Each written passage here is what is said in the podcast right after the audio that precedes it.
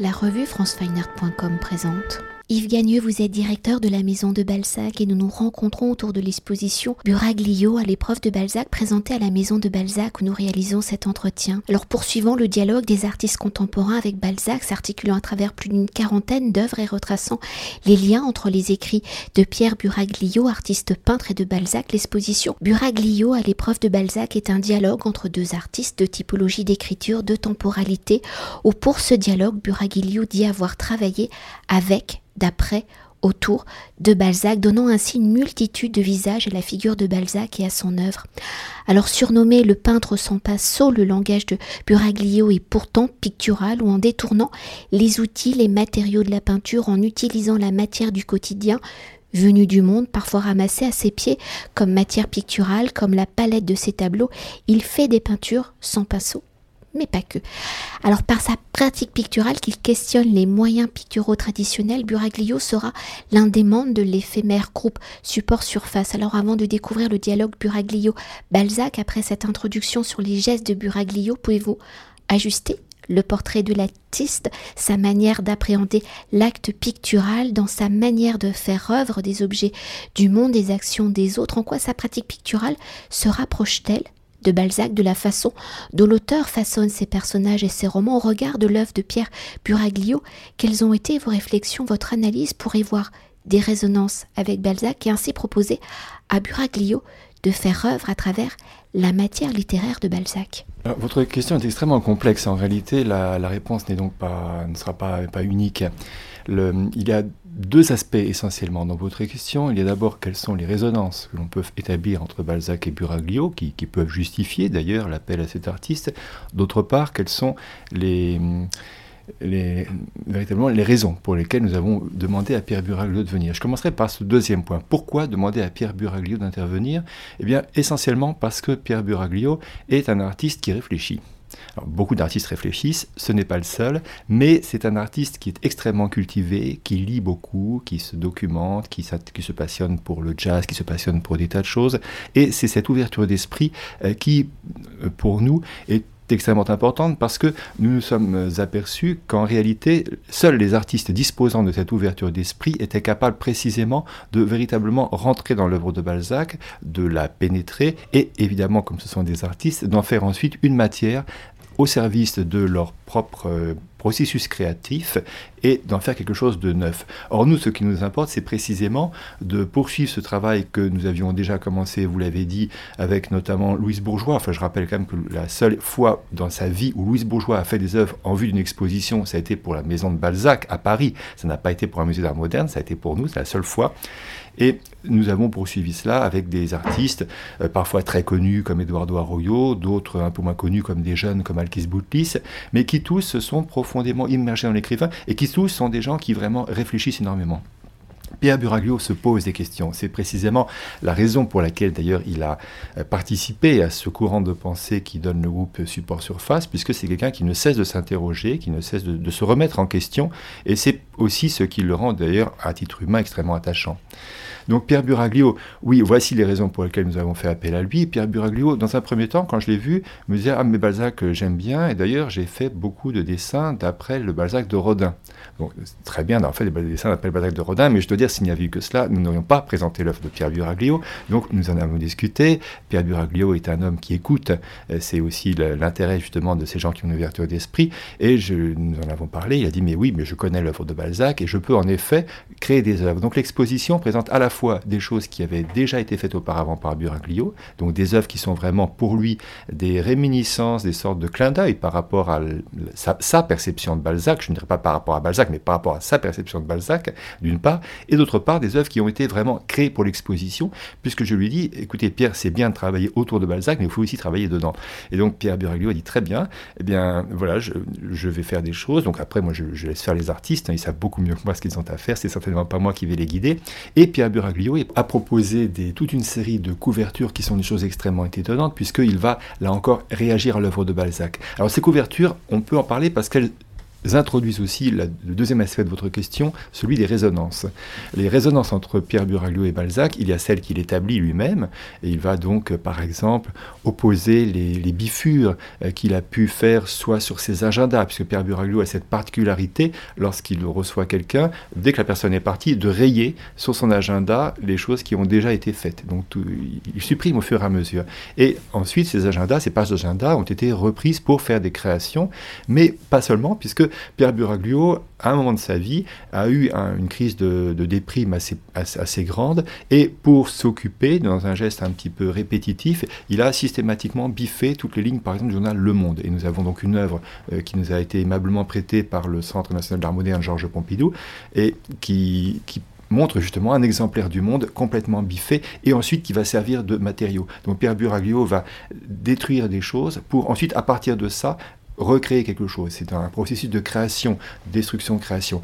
Et c'est c'est un, mode de procédé qu'il a rapproché du travail de Balzac. Balzac, dont on sait que lorsqu'il commence à écrire, fait un manuscrit, c'est son premier jet, mais le manuscrit, c'est pas du tout, du tout ce qu'on va lire ensuite, puisque le manuscrit, une fois passé à l'imprimeur et composé, va donner lieu à une épreuve qui va, elle, servir de brouillon à Balzac. Et donc Balzac va s'acharner sur l'épreuve, la traiter de manière horrible, il va rayer quelques lignes, multiplier le texte par trois, ensuite déplacer des mouvements entiers, etc on renvoie ça à l'imprimeur qui, désespéré, recommence tout. La deuxième épreuve, euh, intégrant toutes ces corrections de, Balzac, va subir exactement le même traitement que la première, puis la troisième, puis la quatrième, la cinquième. César Birotteau, c'est 17 épreuves. Enfin, aujourd'hui, vous n'auriez pas un imprimeur qui accepterait ça.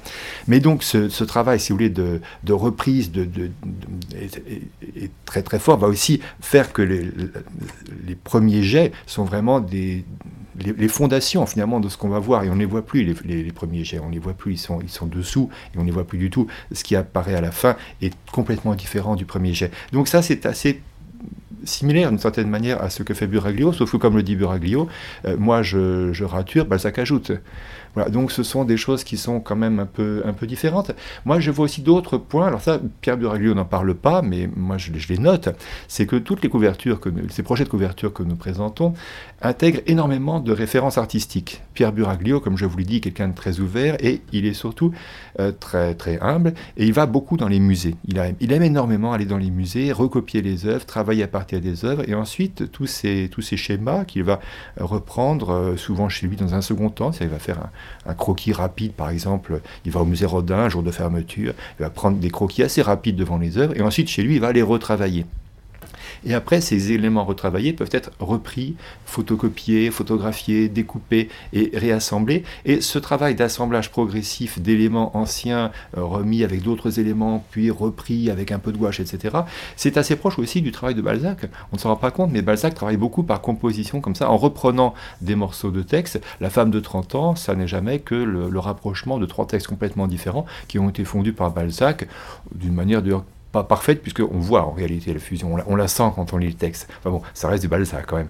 Mais ce, voilà, Balzac a cette capacité aussi à récupérer des fragments anciens et, les assembler. D'autre part, Pierre Buraglio, dans, dans ses fragments, je vous l'ai dit, va beaucoup s'intéresser aux œuvres des autres artistes. Donc vous aurez des éléments pris à Chasserio, pris à Géricault, pris à Daumier, euh, pris à, des, à Bonnard donc ou, ou à Rodin. Enfin, ça part un peu dans tous les sens. Ça n'est absolument pas une démarche historique puisque Bonnard est largement postérieur à Balzac, naturellement.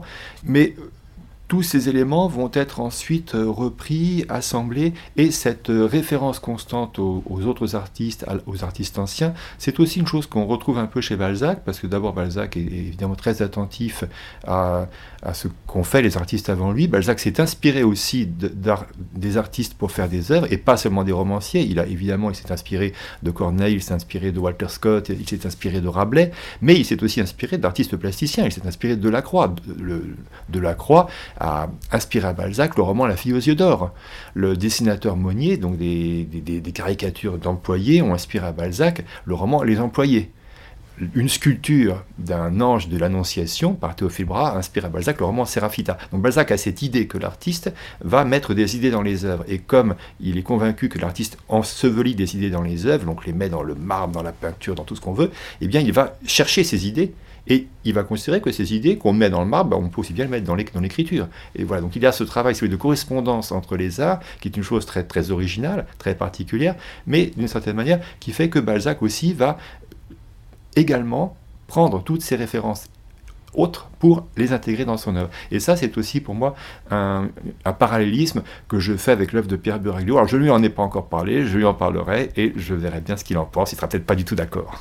Et justement, pour poursuivre hein, dans ce jeu de dialogue, comment Buraglio a-t-il appréhendé l'œuvre de Balzac? Ici, j'évoque plus les couvertures. Sur quelle dimension de l'œuvre de Balzac Buraglio s'est-il arrêté? Quels sont les motifs qu'il a extraits dans ses signes extraits des récits de Balzac? Comment Buraglio Oh mais je me répète, les a-t-il interprétés?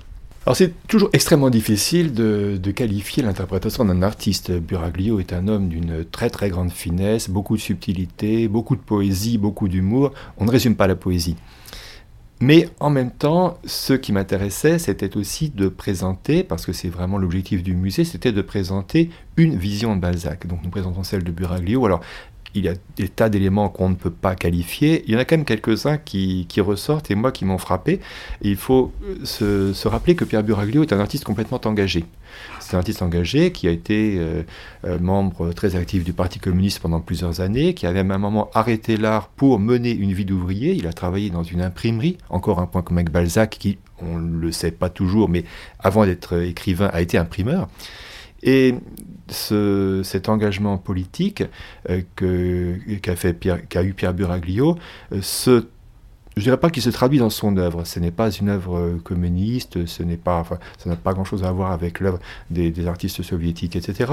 Mais ça a peut-être un peu influé sur sa perception de l'écrivain. Le Balzac de Pierre Buraglio, bon, est un Balzac très complexe. Il faut venir voir l'exposition pour s'en rendre compte. C'est vraiment compliqué. Mais on sent quand même par moments que on sent un peu le Balzac interprété par la pensée marxiste, c'est-à-dire ce Balzac euh, qui tirait vraiment vers la gauche dès sa mort, en réalité, dès, la mort de Balzac, c'est Victor Hugo qui euh, opère la chaise au moment où on va inhumer l'écrivain, va tenir un discours en récupérant Balzac parmi les écrivains euh, révolutionnaires. Donc Balzac est considéré à la fois comme réactionnaire par sa vie, parce qu'il était légitimiste, etc., etc. Bon, ça c'est une chose, mais son œuvre serait une œuvre révolutionnaire, et ça a été repris par la pensée marxiste, c'est encore actuellement en cours d'ailleurs dans la, Chine communiste, où Balzac est présenté dans la doxa euh, communiste comme un réaliste critique, c'est-à-dire quelqu'un qui va dépeindre de façon réaliste la société capitaliste pour mieux la critiquer. Alors ça veut dire que Balzac est déjà le quelqu'un qui va montrer la société de son temps et qui va porter un jugement. On peut contester ça d'un point de vue balzacien, d'abord parce que la comédie humaine, c'est pas la société du temps de Balzac, les, premiers romans se passent au XIVe siècle, on ne peut pas vraiment parler de, capitalisme au XIVe siècle, au XVe siècle, XVIe siècle, XVIIe siècle, XVIIIe siècle non plus, c'est un peu compliqué, et si Balzac vivait aujourd'hui, il parlerait du XXIe siècle, euh, il s'intéresserait plus du tout au XIXe naturellement. ça c'est un, un premier point. Et puis Balzac, on peut aussi se demander si Balzac juge, Balzac en réalité, dans son œuvre, et fait office d'entomologiste, véritablement, donc il va décrire les choses, il va les, montrer ce qui est, sans porter jugement, et d'ailleurs de son vivant, et on, l'a, on lui a suffisamment reproché, puisqu'il peut montrer des êtres qui, pour ses contemporains, sont une perversité totale, sans porter le moindre jugement, en disant, mais ça lui paraît normal, mais c'est scandaleux, mais quelle moralité cet homme?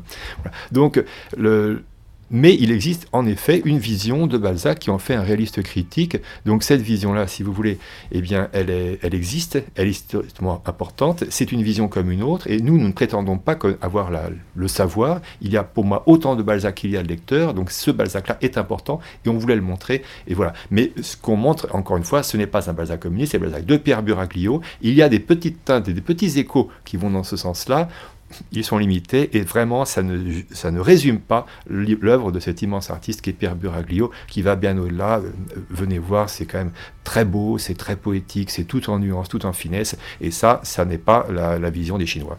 Et pour conclure notre entretien, pour évoquer le titre de l'exposition, vous jouez avec le mot épreuve où il peut être interprété de différentes manières, où les interprétations peuvent venir s'entrechoquer les unes dans les autres. L'épreuve peut être donc interprétée dans la dimension de l'expérience, de l'expérimentation, d'un cap à passer, d'une action à réaliser qui permettra de juger la valeur de quelqu'un, de quelque chose, de passer un examen, bref, etc., etc.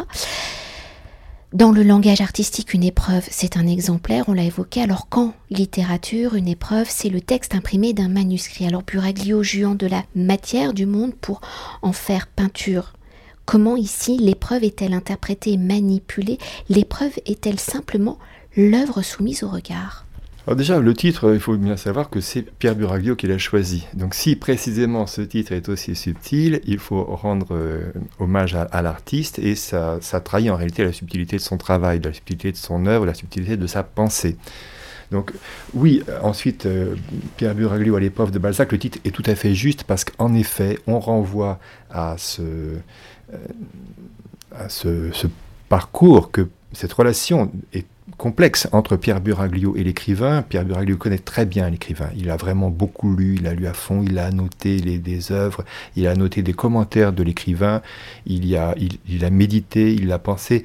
Pierre Buraglio est vraiment un intellectuel et c'est une vision très profonde qu'il nous livre en réalité, d'autant plus profonde qu'elle se confond avec son travail à lui, euh, qui est aussi un travail de, réflexion, de pensée, de, remise en cause, comme nous le disions tout à l'heure, euh, depuis de très longues années déjà. Et ce, donc cette exposition va un peu faire un peu une synthèse. Vous parliez de ce rapport à support tracé, mais nous avons par exemple quelques œuvres dans lesquelles Buraglio va récupérer des fragments. Euh, nous avons une peinture absolument magnifique sur un fragment de porte. Nous avons aussi des portraits sur lesquels nous voyons des cravates, et ces cravates, eh bien, ce sont des fragments de toiles de, de, Simon Entaille, le, grand peintre Simon Entaille, qui, que connaissait Pierre Buraglio, et qui a laissé des petits fragments de, des bordures de toile qu'il a découpées pour les ajuster il les a donnés à Pierre Buraglio, qui les a intégrés sur ses œuvres. Donc voilà, Pierre Buraglio peut récupérer des éléments. Ces éléments ont une histoire, ils ont une vie, ils vont être transformés et ils vont faire sens différemment. Les œuvres que nous présentons sont aussi parfois très, très surprenantes, puisque c'est à la fois des, assemblages avec des, des, dessins originaux, des photographies, des photocopies, des, des éditions, tout ceci repris, parfois ensuite réédité à nouveau. Donc il y a comme ça une complexité de l'œuvre, une stratification de, de l'histoire qui est assez profonde et qui, encore une fois, rejoint bien ce système d'épreuves de Balzac. Alors est-ce que la raison pour laquelle Pierre Buraglio a choisi ce titre, je vous suggère de le lui demander et surtout peut-être de voir l'exposition pour vous faire votre propre idée. Merci beaucoup. Cet entretien a été réalisé par franceweiner.com.